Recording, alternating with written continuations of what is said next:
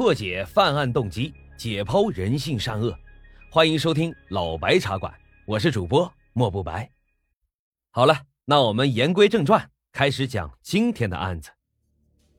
今天呀，要给大家讲述的是上个世纪九十年代发生在黑龙江省齐齐哈尔市讷河县的一起惊天大案。虽然已经过去了三十多年，但每当谈及此案啊，心情都会无比的沉重。话说讷河这个地方，对于今天的大多数人来说啊，显得非常的陌生，大家甚至都不知道它属于哪一个省份。但如果将时间拨回到上个世纪的九十年代，几乎所有的成年人听到这个名字都要瑟瑟发抖，因为这座城市啊，在人们的心中简直可以说是恐怖的化身。不想活上讷河。这是一句九十年代社会上广为流传的顺口溜，它其实反映了讷河县当时的尴尬处境。九十年代正是改革开放初期，最先下海经商的人可谓是第一群吃螃蟹的人。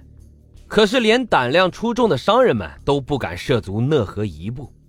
但事实上，讷河不仅是清朝末代皇后婉容的祖居地，还是有着“北国粮仓”之称的风水宝地。这里盛产优质的土豆、甜菜和大豆等经济作物，在相当长的时间内属于商贾云集的大豆集散地。在讷河这个地方，很多贩卖大豆的商贩都实现了自己的发财梦。然而，这样一个风水宝地，为何在九十年代成为了人们口口相传的禁地呢？这背后又有着什么样的惊天大秘密呢？其实啊，这一切啊。都要从一九九零年起，讷河地区骇人听闻的失踪案说起。从一九九零年的七月开始，黑龙江省讷河县的警方就不断的接到群众报案，许多经商的人来到讷河后就杳无音讯。这些商人在离开住所时一切都很正常，但在此后就再也没与自己的同伴见过面。起初的时候啊，许多人还以为这些商人可能是迷路了。于是啊，就四处打探他们的消息，但这些人在平日里都很精明，并且走南闯北行商，什么世面没有见过，怎么可能这么容易能走丢呢？他们连续的失踪啊，终于是引起了讷河警方的怀疑。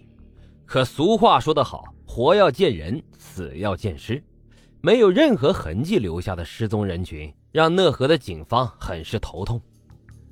开始啊，是一两个人失踪。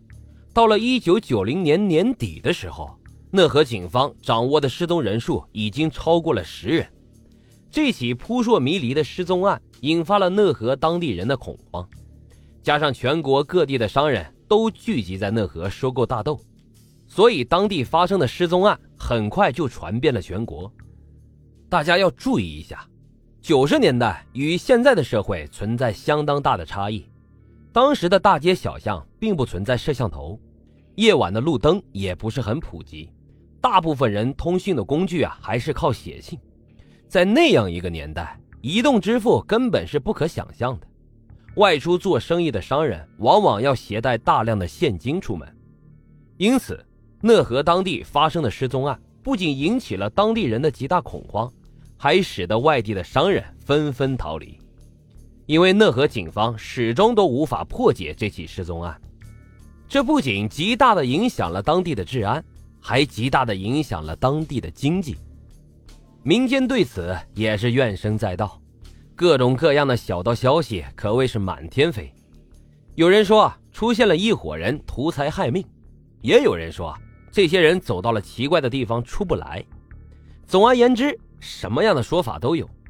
但是，一年的时间过去了。讷河方面还是无法破解这一桩悬案，在广袤而寒冷的黑龙江讷河，到哪里去寻找背后的凶手呢？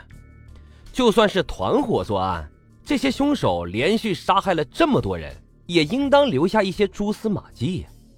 可是为何一点痕迹都没有呢？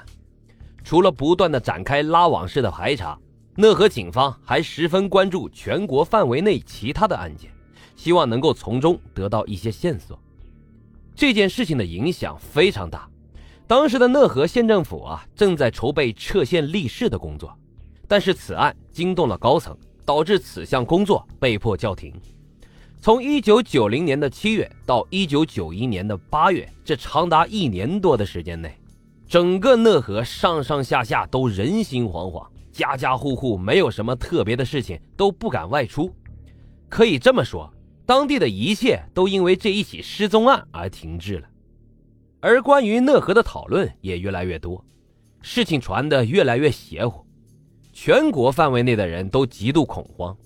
一些原本出门经商的人，不仅不再进入讷河地区，就连黑龙江省乃至整个东北地区都不敢涉足。对于刚刚开始的改革开放来说，这是非常不利的事情。但讷河警方日夜不停的奔波，并未起到太大的作用，相反。这个案件的告破可以说完全是一场意外，而这个意外啊，却不是发生在讷河，而是在遥远的杭州市上城区。一九九一年十月二十二日，杭州市上城区的警方接到了群众报案，对方称遭到了仙人跳，